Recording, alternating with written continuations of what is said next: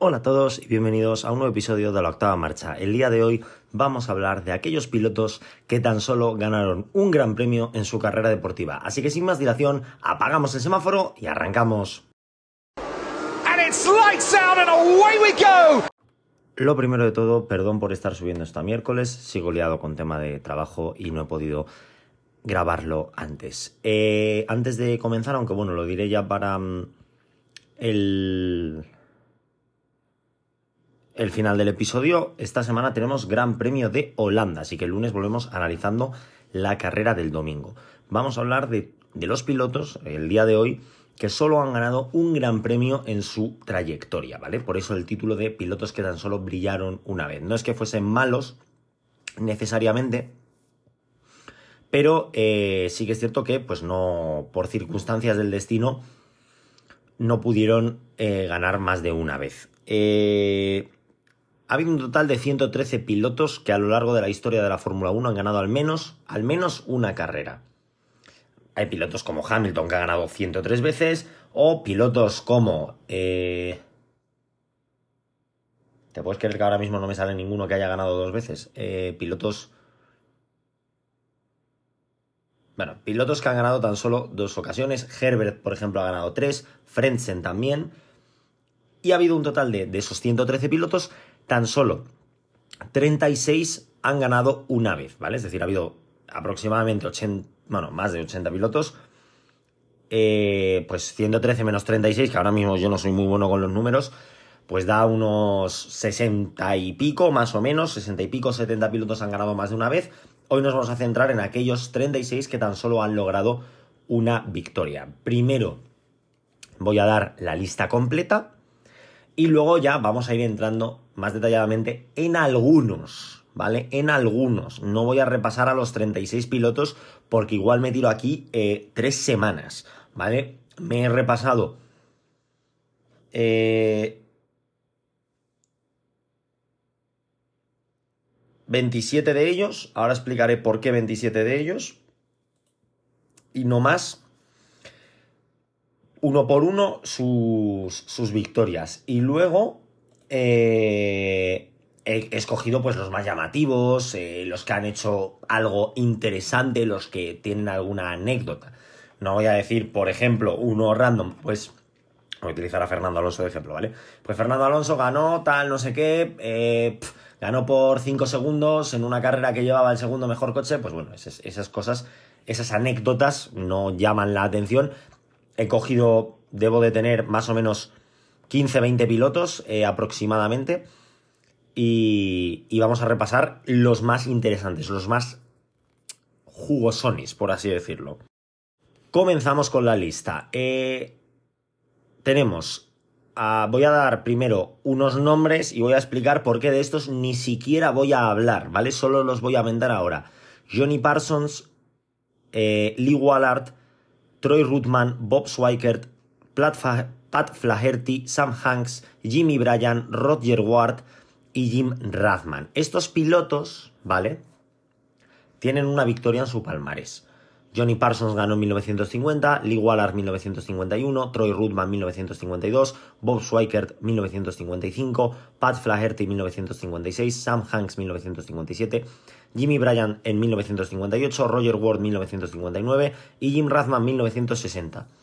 No hablo de ellos porque estos pilotos han ganado un gran premio. ¿Cuál ha sido ese gran premio? las 500 millas de Indianápolis. Y muchos diréis, Saúl, las 500 millas de Indianápolis es una competición de la IndyCar que no tiene absolutamente nada que ver con la Fórmula 1. A día de hoy no. Pero desde 1950 hasta 1960 sí que formaba parte del campeonato. Era una prueba puntuable de la Fórmula 1. De hecho, pilotos como Alberto Ascari ha ido a correr las 500 millas. Eh, si os habéis dado cuenta, pues he hablado de 1950, 51, 52, 55, 56, 57, 58, 59 y 60. Me faltan dos años ahí. El 53 y el 54 están un poco cojos. ¿Qué pasa? ¿No se disputó esas eh, eh, ocasiones la Indy 500? No, sí se disputó, pero en ambas ocasiones ganó Bill Bukovic, ¿vale? Tiene dos victorias, por lo tanto, lo mento, pero no entra dentro de esta lista. Los pilotos que ganaron un, gran premio de Fórmula 1 relacionado con la Fórmula 1, ¿vale? Porque el otro también eran grandes premios de Fórmula 1, pero no tenían tanto que ver. Fueron Luigi Faioli en 1951, Piero Taruffi en 1952, Luigi Musso en 1956, Joe Bonnier en 1959, Giancarlo Baghetti en 1961, al igual que Ines Ireland, Lorenzo Bandini en 1964, perdón, Richie Ginzer en 1965, Ludovico Scarfiotti en 1966, Peter Gethin y François Sebert en 1971, Jean-Pierre Beltois en 1972, José Carlos Pace, Joke Mas y Vittorio Brambilla en 1975, Gunnar Nilsson en 1977, Alessandro Nannini en 1989, Jenna Lacey en 1995, Olivier Panis en 1996, Jarno Trulli en 2004, Robert Kubica y Heikki Kovalainen en 2008, Pastor Maldonado en 2012, Pierre Gasly en 2020, Esteban Ocon en 2021, Carlos Sainz y George Russell en 2022. Vale, aquí hay que hacer también un alto en el camino. Evidentemente, Luigi Fagioli no va a volver a ganar un gran premio de Fórmula 1 en la vida, ¿vale? Porque eh, ahora mismo no lo sé con certidumbre, pero es muy posible que esté hasta muerto, ¿vale? Por circunstancias biológicas. Esteban Ocon, Carlos Sainz, George Russell o Pierre Gasly, aunque este año no tiene pinta, a futuro son candidatos a ganar un gran premio de Fórmula 1. imaginaos, supuesto hipotético, voy a poner algo relativamente real. Que llego yo, subo esto a miércoles y Russell gana el domingo. Pues Russell sale de esta lista, pero el episodio está hecho, ¿vale? O sea, esto está grabado eh, a mediados, a finales de agosto, mediados finales de agosto de 2023 si estos pilotos luego ganan una carrera, no es que este episodio esté mal, ¿vale? En su momento está bien. Lo que pase en el futuro yo no lo puedo ver, por suerte o por desgracia. Antes de comenzar con los pilotos de los que vamos a indagar un poquito más, vamos a profundizar un poquito más, voy a comentar una cosa. Eh, las carreras las he mirado en Wikipedia, ¿vale? Yo no me he visto las mil y pico carreras que ha habido a lo largo de la historia, ¿vale? Entonces, hay algunas que están un poquito más cojas, ¿vale? hay algunas que pasaremos más por encima. Habrá pilotos de los que pueda dar un poquito más de contexto, ¿vale? Y me voy a enrollar más en quién fue este piloto, qué hizo este piloto y hablaré un poquito también de su victoria. Porque eh, si no, eh, si yo me ciño a lo que tengo escrito en la escaleta, el episodio me puede durar 40 segundos, ¿vale? No tanto, o sea, es una exageración, pero a lo mejor todo esto me puede llevar entre 5 y 10 minutos. Y quiero que se extienda un poquito más. Entonces, de los pilotos que os pueda dar un poquito de contexto, pues os lo voy a dar. Comenzamos con el primer piloto. Una vez descartados estos pilotos de los que no voy a hablar, que son los ganadores de la Indy 500, el primer piloto del que vamos a hablar es Luigi Faioli. ¿Quién, es, quién fue Luigi Faioli? Luigi Faioli fue eh, el tercer clasificado en el Mundial de 1950. Quedó tercero en la temporada inaugural de la Fórmula 1. Y en 1951 ganó su primera y evidentemente única carrera, por eso está en esta lista. Fue en el Gran Premio de Francia. Y no fue una victoria suya, entre comillas, porque mm, eh, en aquella época era muy común que los pilotos, si por ejemplo, voy a, a tirar de hoy en día, Fernando Alonso y Lance Stroll, Fernando Alonso va primero, Lance Stroll va quinto. Y se le rompe el coche a Fernando Alonso. Pues era muy común que entre pilotos de la misma escudería se cambiasen los monoplazas, es decir, que Alonso se subiera en el coche de Stroll y terminase la carrera. Esto en 1950 se hacía. En 2023 es impensable, ¿vale? Pues fue victoria compartida con Juan Manuel Fangio. Y es que además este Gran Premio de Francia fue la primera y la única carrera que disputó Luigi Faioli en la temporada de 1951. Y para colmo, fue la última carrera de su trayectoria deportiva en la Fórmula 1. ¿Vale? O sea, Luigi Faioli llegó, se sentó en el Ferrari, condujo, ganó junto a Juan Manuel Fangio. Esa era la primera vez que se subía a un monoplaza en, en esa temporada, sería la única y además sería la última vez que se subiría a un monoplaza, así ya para rematar el apoteosis total y absoluto. El siguiente piloto del que vamos a hablar es Luigi Musso, que ganó un gran premio en el año 1956. En esta ocasión fue el Gran Premio de Argentina, la, temporada, la carrera perdón, inaugural de la temporada de 1956. Luigi Musso compartió victoria también con Juan Manuel Fangio. Y como anécdota en esta carrera, ¿vale? Por eso la he cogido, entre Juan Manuel Fangio y Luigi Musso, que ganaron la, carrera inaugural, pues podéis pensar, ah, bueno, pues por ejemplo, el que empezó la carrera conduciendo fue el que se puso de líder. Vamos a poner un ejemplo, Luigi Musso. O el que terminó la carrera, por ejemplo, Juan Manuel Fangio, es el que se puso de líder porque tal, porque no sé qué. La realidad es que no fue ninguno. Sí, sí, como lo oís, no fue ninguno. Ninguno se puso líder por el reparto de puntos. En aquella época creo que eran nueve puntos lo que se repartía, por lo tanto, eh, Juan Manuel Fangio sumó cuatro puntos y medio, Luigi Musso sumó cuatro puntos y medio y se colocaron segundo y tercero en el Campeonato del Mundo. ¿Y por qué se colocaron segundo y tercero en el Campeonato del Mundo? Porque al segundo clasificado, en esa carrera, Jen Vera, eh, le daban seis puntos.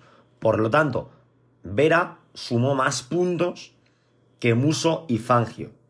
Y se puso líder sin haber ganado la primera carrera. Algo que, hasta donde yo tengo entendido, no ha vuelto a pasar en la historia y es muy difícil que pase a día de hoy. Pero es más, para más Inri, Jen Vera jamás ganó un gran premio de Fórmula 1, pero sí que lideró el campeonato del mundo de 1956. Cambiamos de década y nos vamos a la década de 1960. El primer piloto del que vamos a hablar, y es muy breve su historia, es Ines Ireland. Ganó su primera y única carrera en el Gran Premio de Estados Unidos de 1961. Y he escogido esta carrera porque, bueno, me parece un dato curioso ya que Ines Ireland logró la primera victoria de la escudería Lotus en la Fórmula 1, en ese Gran Premio de Estados Unidos. Luego a Lotus le sucederían más victorias, campeonatos del mundo, campeonatos del mundo de constructores, un montón de logros más. Pero Ines Ireland, de cierta manera, fue el que empezó esa lista de éxitos en ese Gran Premio de Estados Unidos de la temporada 1961. El siguiente piloto también pertenece a la década de 1960 y es Richie Ginther. Richie Ginther logró su victoria en el año 1965 y no fue nada más y nada menos que en el Gran Premio de México. Logró su primera victoria después de haber cosechado 13 podios en la categoría reina. Y además, también está por eso, logró la primera victoria de la escudería Honda. Honda como escudería participó en algunos eh, mundiales, 1965 fue uno de ellos y en el Gran Gran Premio de México lograron la primera victoria de su historia. Y el siguiente piloto del que vamos a hablar es uno que en lo personal me gusta mucho su historia. Es Ludovico Scarfiotti, que ganó en el Gran Premio de Italia de 1966. Como podéis adivinar, Ludovico Scarfiotti no es de Albacete, ¿vale? Ludovico Scarfiotti tiene un nombre muy italiano y ganó el Gran Premio de Italia, que además, para más Inri, fue la única carrera que terminó en ese 1966. Ludovico Scarfiotti, piloto de, de Italia, ganó el Gran Premio de Italia con un Ferrari. La única carrera que terminó esa temporada la ganó con un Ferrari en el Gran Premio de Italia, siendo italiano y diréis, bueno, pues seguro que fue súper ajustada la victoria y tal. Dobló a todos sus compañeros, o sea, a todos los corredores, a todos los que terminaron, excepto a dos. Al segundo y al tercero. Siendo un piloto que no, no, tuvo luego grandes resultados en, en los años venideros. Volvemos a cambiar de década, nos vamos a la década de 1970. Aquí tenemos varios pilotos, tenemos de hecho eh, cuatro pilotos, creo que es, bueno, creo no. Es la década con más pilotos de la que vamos a hablar. Comenzamos con Peter Gethin, el británico que ganó un gran premio en el año 1971. Cuidado. Fue en el Gran Premio de Italia. En esta ocasión no llevaba un Ferrari, ¿vale? En su carrera deportiva tan solo hizo tres resultados en la zona de puntos, ¿vale? En toda su carrera eh, deportiva logró puntuar en tres ocasiones. Una de ellas, el Gran Premio de Italia de 1971. Una muy buena manera de puntuar. El top 5 de esa carrera, ahora os voy a decir los nombres y, la, y el margen, ¿vale? Clasificaron 10 pilotos. Eh, Joe Bonnier acabó a 4 vueltas. Joe Siffert a 2 vueltas. Emerson Fittipaldi a una vuelta. Jackie Oliver a más de un minuto. El sexto fue Chris Amon a 32 segundos. Howden Ganley quedó quinto y se quedó a 610 milésimas, bueno, a 61 centésimas de Peter Gethin. Fue una carrera justita ya. Cuando el quinto entra a 6 décimas de segundo, cuidado, agarraos que vienen curvas. Mike Halewood, cuarta posición, a 0.18 de Peter Gethin. Eh, a dos décimas. ¿eh? El cuarto clasificado. El tercer clasificado, François Sebert, que también estaba en esta lista, del cual no vamos a hablar. Os hago un adelanto. Quedó tercero a 0.09 de Peter Gethin, a menos de una décima. Y Ronnie Peterson quedó segundo a 0.01 de Peter Gethin, a una centésima de segundo. ¿Qué es una centésima de segundo? ¿Os acordáis la famosa imagen de Barrichello y Schumacher en Estados Unidos entrando prácticamente a la par? Eso es una centésima de segundo. Pues eh, en una centésima de segundo estaban Peter Gethin, Ronnie Peterson y François Sebert. Un poquito por detrás estaba Mike, Hillwood y justo detrás de Mike Hillwood estaba el quinto clasificado que fue Howden Ganley. Esa es la historia de Peter Gethin. esa fue su victoria. Pasamos al siguiente piloto.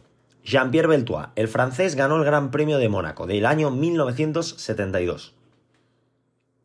Atentos a este dato. Ganó por 40 segundos. El tío iba sobrado. Pero bueno, vale, ha ganado por 40 segundos, muy bien. Dobló a todos, a todos, excepto al segundo, evidentemente. Entre esa lista de pilotos estaba el dos veces campeón del mundo, Graham Hill el dos veces campeón del mundo, Jackie Stewart, el futuro campeón del mundo, Nicky Lauda, o el que se convertiría en campeón del mundo a final de ese año, Emerson Fittipaldi. Beltua llegó, ganó en Mónaco, dijo voy a ganar por una barbaridad. Le metió 40 segundos al, segundo clasificado y dobló a varios pilotos. Eh, pero cuidado, que no os penséis que les dobló una vez. Una vez dobló a Fittipaldi. A Jack Stewart le dobló dos veces. A, como anécdota, Helmut Marko, el gurú de Red Bull, quedó octavo en esa carrera a tres vueltas. Ronnie Peterson fue doblado cuatro veces, al igual que Graham Hill. Denny Halm, campeón del mundo de 1976, fue doblado seis veces, al igual que Nicky Lauda. Y José Carlos Pace, que es otro piloto que está en esta lista, quedó a ocho vueltas. No sé si Pace quedó por algún problema o no. Pero vamos, que Beltois se hinchó a doblar coches. ¿eh? Y Jackie X quedó segundo a casi 40 segundos. Fueron 38.2. El siguiente piloto de la lista, José Carlos Pace. José Carlos Pace es un piloto brasileño y logró su victoria en el año 1975. Ganó el Gran Premio de Brasil, ganó en su tierra y se convirtió en el segundo brasileño en ganar el Gran Premio de casa. Bien, hasta aquí todo muy normal. El Gran Premio de Brasil se había celebrado en 1973 por primera vez, 1974 y 1975. Por lo tanto, José Carlos Paz hizo historia, joder. Fue el segundo brasileño que ganó en tres años. El otro ganador fue Emerson Fittipaldi, que quedó segundo en esta edición de 1975 y que ganó el Gran Premio de Brasil de 1974 y el de 1973. José Carlos Pace perpetuó la racha de victorias de brasileños en el Gran Premio de Brasil. ¿Eh? Logró hacer ahí, logró aportar su granito de arena y consiguió ganar en su tierra, que para solo tener una victoria, pues es un recuerdo bastante bonito. Y el siguiente piloto del que vamos a hablar es Jochen Mass. Jochen Mass ganó en el año también 1975, lo hizo en el Gran Premio de España. Ese Gran Premio de España es cierto que fue bastante accidentado, eh, ya que fue detenida por un grave accidente de Rolf Stommelen, un piloto alemán donde murieron cuatro espectadores. Esto en el Gran Premio de España 1975 se hizo en el circuito de Montjuic, en Barcelona, ¿vale? En España, evidentemente. Eh, hubo muchísimos no clasificados y retirados, eh, entre ellos Mario Andretti, James Hunt, Jody Scheckter, Alan Jones, Nicky Lauda, Emerson Fittipaldi ni siquiera salió de a la carrera. Eh, Jochen más partía desde la undécima posición. El octavo clasificado, que fue el último que terminó, lo hizo a tres vueltas. El séptimo y la sexta, así como dato, Tony Bryce eh, a dos vueltas y Lera Lombardi fue una mujer que terminó sexta en el Gran Premio de España 1975, también a dos vueltas. Vittorio Brambila, Jean-Pierre Jarier y Carlos Reutemann en tercera posición, este último, también quedaron doblados. Y Jackie X quedó a 1.1 segundos de Joken Más. Y así es como Joken Más, partiendo un décimo, ganó su gran premio doblando a todos, a excepción del segundo. Cambiamos de década y nos vamos a los 80. En los 80 es cierto que no ha habido muchos pilotos que hayan ganado carreras, solo un gran premio, ¿vale? Insisto, esto es este, este, episodio va centrado en aquellos pilotos que solo ganaron una vez, ¿vale? Evidentemente ha habido muchos pilotos que han ganado en la década de los 80. Mansell, Prost, Lauda, Senna, Piquet. Y así sigue la lista por un montón de pilotos más. En esta ocasión nos centramos de, en Alessandro Nannini. El italiano ganó en el año 1989. Bien, ok. Lo hizo en el Gran Premio de Japón. Vamos ubicando. Japón, 1989. Para quien no lo sepa, el Gran Premio de Japón de 1989 fue bastante, es bastante conocido, ya que eh, fue donde se decidió el título mundial de ese año. Estaban en la lucha los señores Ellen Prost y Ayrton Senna. Nanini partía sexto y rodaba tercero en la vuelta 46. En la vuelta 46, eh, Alan Prost lideraba el Gran Premio seguido de Ayrton Senna. Ayrton Senna se tiró al interior de la chicane y Alan Prost eh, le cerró y colisionaron. Alan Prost decidió que ya era suficiente, que se había terminado la carrera,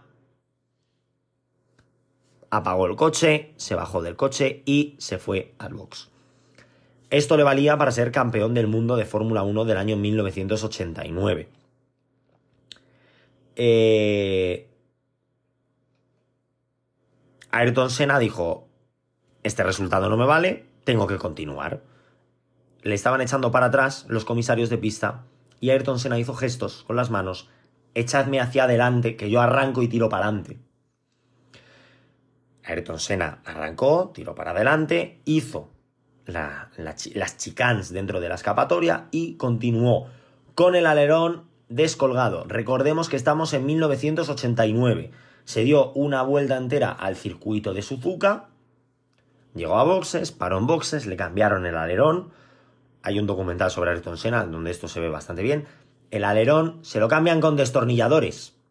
No es como ahora que llegan, hacen así, tiran un poquito fuerte, bueno, entiendo que bastante fuerte, ¿vale? O sea, pero entendámonos, tiran un poco, sacan el alerón y le ponen otro, no, desmontaban con un destornillador, le daban vueltas a los tornillos y sacaron el morro así.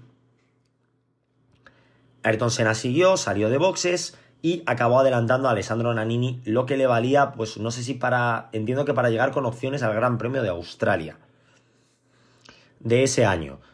Eh, al ver esto, Alan Prost eh, entró en pánico, ¿vale? Eh, panic, y se fue a hablar con Jean-Maria Balestre, director de, la FIA en aquella época, director de la Fórmula 1, no sé si era, era el, el Bernie Eccleston de la época. Em,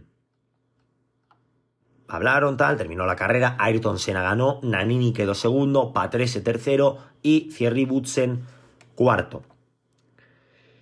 Estuvieron un buen rato hablando y determinó Jean-Marie Balestre que Ayrton Senna había ganado tiempo, como lo oís, ole sus cojones gordos, y que merecía ser descalificado del Gran Premio por esa acción.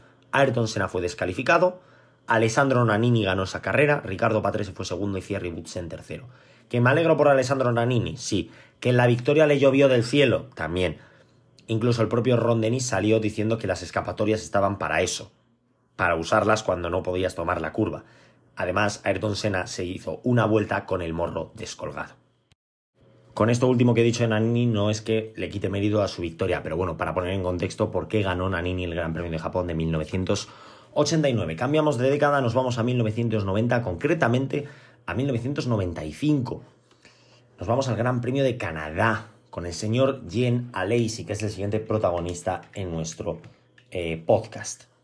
Jen Alesi ganó ese Gran Premio de Canadá en el año 1995, lo hizo con la escudería Ferrari, en lo que sería su última temporada con dicha escudería. Luego creo recordar que fichó por Benetton para 1996. Alesi ganó ese Gran Premio de Canadá el día de su cumpleaños, concretamente el día de su 31 primer cumpleaños. Hizo de cierta manera historia en el circuito de Gilles Villeneuve. Eh, detrás de, bueno, Jenna Lacey decir que salió en la quinta posición, quedó a 8 décimas de la pole y ganó bastante, bastante fino, ganó el señor Genaresi, ya que ganó por más de 30 segundos sobre Rubens Barrichello y Eddie Irving, los dos pilotos de Jordan Peugeot, completaron aquel podio. Y pasamos, y pasamos eh, al siguiente piloto. El siguiente piloto no es nada más y nada menos que el señor Olivier Panis. Bien, el señor Olivier Panis ganó en la temporada de 1900 96. Concretamente ganó en el Gran Premio de Mónaco. Y este Gran Premio de Mónaco es histórico, no solo porque ganase Olivier Panis, que lo hizo con un Ligier y saliendo en la decimocuarta posición. La carrera comenzó. Para empezar, bueno, la carrera comenzó para prácticamente todos. Eh, Andrea Mortermini, que partía en la última posición, no comenzó, tuvo un accidente en la vuelta de formación y sencillamente no salió. Por lo tanto, de los 22 pilotos que iban a comenzar, tan solo quedaban 21.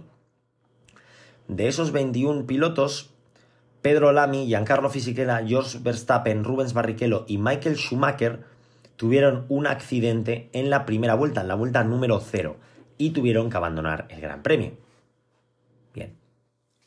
Se restaron esos pilotos. El siguiente piloto fue Ukio Katayama en la vuelta número 2, sufrió un accidente y tuvo que abandonar. Ricardo Rosset en la vuelta número 3 sufrió otro accidente y tuvo que abandonar. El compañero de Olivier Panis, Pedro Diniz, en la vuelta número 5, sufrió un problema de transmisión y también tuvo que abandonar aquel gran premio. En la vuelta número 9 fue Gerhard Berger el que tuvo un problema en la caja de cambios y también abandonó. De ahí tuvimos unas vueltas un poquito más de transición hasta que en la vuelta número 30 Martin, Martin Brandel perdón, sufrió un accidente y también tuvo que abandonar. En la vuelta número 40, el señor Damon Hill, candidato al Campeonato del Mundo de ese año, sufrió un problema de motor que le obligó a abandonar. Tuvimos otras vueltas de pausa y tranquilidad hasta que la vuelta número 60, Luca Badoer sufrió una colisión y tuvo que abandonar también. En la vuelta número 60 también eh, un problema en la suspensión del Benetton de Jenna Lacey, os dije que me sonaba que se había ido a Benetton, le hizo abandonar. Seis vueltas más tarde, eh, Jacques Villeneuve sufrió una colisión y abandonó. Con esa colisión de Jacques Villeneuve eh, llegaron, llegamos al momento crítico. Tan solo siete pilotos quedaban en carrera. Em, Eddie Irving, en la vuelta número 68, tuvo una colisión y también abandonó. Por lo tanto, tan solo seis pilotos iban a terminar dicha carrera todos ellos con mejor posición de salida que Olivier Panis en este momento. Eh, en la vuelta número 70, a cinco vueltas del final, Mika Hakkinen y Mika Salo, los dos finlandeses, sufrieron una colisión. Lo que les obligó a abandonar, quedando tan solo cuatro pilotos. Olivier Panis, David Coulthard, Johnny Herbert y Heinz Harald Frentzen. Cuatro vueltas más tarde, concretamente la vuelta número 74, de las 75 que se darían al Principado de Mónaco, Heinz Harald Frentzen tuvo que retirar su coche, dejando tan solo a Johnny Herbert, David Coulthard y Olivier Panis cruzando la línea de meta. Eh, Oliver Panis ganó con casi 5 segundos de ventaja sobre Coulthard en un coche bastante inferior. Para que os hagáis una idea, eh, Oliver Panis quedó a 2 segundos de la pole, David Coulthard a 1 en un McLaren. El compañero de, de Coulthard, Mika Hacking, quedó a 1.3. El compañero de Olivier Panis quedó a 2.3. O sea que había un segundo de diferencia entre ambos coches. Es el récord histórico de menos pilotos, de la carrera con menos pilotos que vieron la bandera de cuadros con un total de 3. Y ahí tiene Olivier Panis su victoria. Volvemos a hacer un switch de década y nos vamos a la década de los 2000. Eh, nos vamos nuevamente al Gran Premio de Mónaco, en esta ocasión el Gran Premio de Mónaco del año 2004, donde el señor Jarno Trulli logró su victoria. Eh, el piloto italiano salía en la pole position de aquel Gran Premio con el equipo Renault. Fue también un Gran Premio relativamente accidentado, eh, terminaron 10 pilotos la, la carrera y Jarno Trulli ganó por menos de medio segundo sobre Jenson Button. Ganó por más de un minuto sobre Rubens Barrichello en un Ferrari. Recordemos que este Ferrari era el F2004, nada más y nada menos. Y dobló al resto de pilotos: Juan Pablo Montoya, Felipe Massa, Cristiano Damata, Nick Heidfeld, Olivier Panis y Solz Baumgartner, que estuvo a punto de puntuar con un Minardi. Y Ralf Schumacher, que tuvo que abandonar por un problema en la caja de cambios. Dobló a todos menos a sus dos compañeros de podio y logró lo que sería la única victoria del equipo Renault en ese año 2004. Seguimos en la década de los 2000 y nos vamos al año 2008. Gran Premio de Canadá y el piloto evidentemente Robert Kubica. Hablé de él la semana pasada. Eh, no me voy a enrollar mucho ya que tengo el episodio de literalmente el episodio anterior a este es de Robert Kubica logró la victoria en el mismo circuito donde un año antes había sufrido un, grave accidente en ese Gran Premio de Canadá del año 2007 que le obligó a perderse un Gran Premio, el Gran Premio de Estados Unidos, donde fue reemplazado por Sebastián Vettel y además lideró el Gran Premio de, eh, perdón, el Campeonato del Mundo tras esa victoria. Cambiamos nuevamente de década, nos vamos a la década de los 2010 y concretamente al año 2012, ese año maravilloso donde tengo un episodio también dedicado nos vamos a la quinta carrera, el Gran Premio de España. El Gran Premio de Australia lo había ganado el señor Jenson Button, el Gran Premio de Malasia lo había ganado el señor Fernando Alonso, el Gran Premio de China lo había ganado Nico Rosberg y el Gran Premio de Bahrein lo había ganado Sebastián Vettel. Ese Gran Premio de España lo ganó un señor Pastor Maldonado, logró la primera y única victoria para su país, Venezuela, eh, a día de hoy. Lo hizo aguantando a un Fernando Alonso en un Ferrari y Además, le dio la primera victoria a Williams desde el Gran Premio de Brasil del año 2004, también conseguida por un sudamericano, en esta ocasión Juan Pablo Montoya. A día de hoy es la última victoria del equipo Williams en la categoría del motor y no se prevé a corto plazo que Williams vaya a ganar muchas carreras. Y hasta el año 2010, no, perdón, 2014 ya, ya hicieron podios, sí. Tú sé, no he dicho nada. Eh, como anécdota, el box de Bruno Senna después de esa carrera salió ardiendo, el coche de Bruno Senna en, los boxes, eh, y sale, sale, la imagen calcinada de, del, del, box de Williams, un poco raro, un poco bizarro, eh, ese gran premio. Voy a buscar la imagen, quiero, quiero verla. Hubo una explosión en el box de Williams y, y salió ardiendo. Cosas que, que pasan a veces en la, en la Fórmula 1. Y hacemos evidentemente el último cambio de década. Nos vamos a la década de los 2020. Comenzamos en el propio 2020, en el Gran Premio de Italia, ganado por el señor Pierre Gasly. Logró la primera victoria de Alfa Tauri bajo ese nombre y la primera para Toro Rosso, que viene a ser la misma escudería, desde el mismo Gran Premio de Italia del año 2008. Victoria que concedió, que se llevó Sebastián Vettel estuvo varias vueltas tras un safety car eh, y una mala estrategia del equipo Mercedes, aguantando a Carlos Sainz para lograr una victoria épica, ya que Pierre Gasly había estado en Red Bull, no se había comido un colín, de hecho no hizo ningún podio con Red Bull, hizo los podios con Alfa Tauri, ganó con Alfa Tauri, todo un poco caos. Bueno, hizo su primer podio lo hizo bajo el nombre de Toro Rosso. fue todo un poco raro, bizarro y rocambolesco. Un año más tarde tenemos al siguiente protagonista de nuestra lista, el señor Esteban Ocon, en el año 2021, en ese Gran Premio de Hungría que la gran mayoría eh, recordaréis. Empezó el Gran Premio en condiciones mojadas. Eh, Valtteri Bottas decidió jugar a los bolos en la primera curva, provocó una bandera roja. Luego la pista eh, se secó tras esa bandera roja, hubo un parón, limpiaron la pista, se secó, dieron una vuelta eh, de formación, entraron todos a cambiar neumáticos a excepción de Lewis Hamilton. Eh, nuevamente protagonista Hamilton en una victoria de un francés. Últimamente los franceses solo ganan cuando Hamilton y Mercedes la cagan. Ocon salió segundo, adelantó a Russell y aguantó muy bien a, a Sebastián Vettel durante toda la carrera Mención especial a Fernando Alonso, tengo que decirlo, si no me reviento, que hizo un gran trabajo de equipo aguantando 10 vueltas con un coche 2,5 segundos más lento que el Mercedes de Hamilton, coche más neumático. Le aguantó 10 vueltas al británico y consiguió que no llegase a Esteban Ocon. Y así es como Ocon logró su victoria en la, en la Fórmula 1. Pasamos de año nuevamente, nos vamos a este año 2022, al año pasado.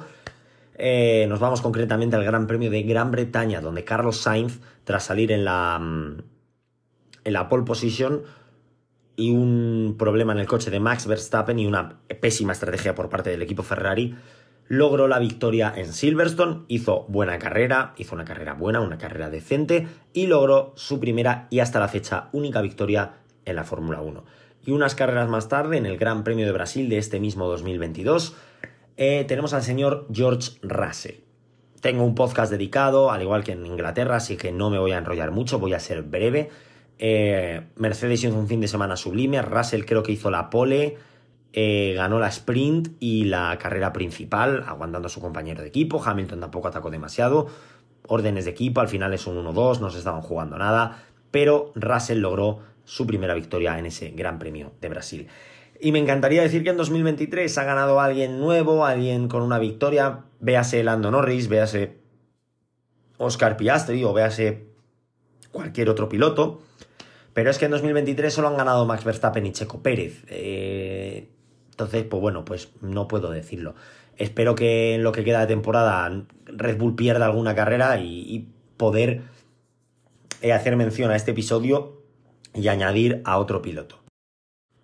Y hasta aquí el episodio de hoy. Hemos repasado las victorias de casi 20 pilotos. Me he dejado a muy pocos por nombrarlos una vez más. Eh, no he podido, no he repasado, no he visto que fuese interesante o lo suficientemente interesante. El episodio lleva ya más de media hora, o sea que por eso digo que no he repasado a todos. A los ganadores de la Indy, lo vuelvo a repetir. También me he dejado a Piero Taruffi, que ganó en el año 1952, a Joe Bonnier, que ganó en el año 1959, a Giancarlo Baghetti, que ganó en el año 1961 a Lorenzo Bandini, que ganó en 1964, a François Sebert, que ganó en 1971, a Vittorio Brambilla, que ganó en 1975, a Gunnar Nilsson, que ganó en 1977, y ya, y a Heikki Kovalainen, que ganó en el año 2008. Eh, esta semana tenemos Gran Premio de Holanda, vuelve la Fórmula 1 tras el parón veraniego, se acabaron los episodios raros eh, analizando cosas raras y bizarras, eh, volverán, ya que pues habrá más parones y tendremos más oportunidades de, de conocer historias, a mi punto de vista, bastante interesantes. Eh, el lunes, episodio analizando el Gran Premio de Holanda. Una en la semana que viene tenemos carrera también, entramos con un doble header en el Gran Premio de Italia. Y ahí ya cortamos antes de ir a Singapur, que igual el Campeonato del Mundo está decidido. Dije que iba a echar las cuentas este verano, todavía no las he echado.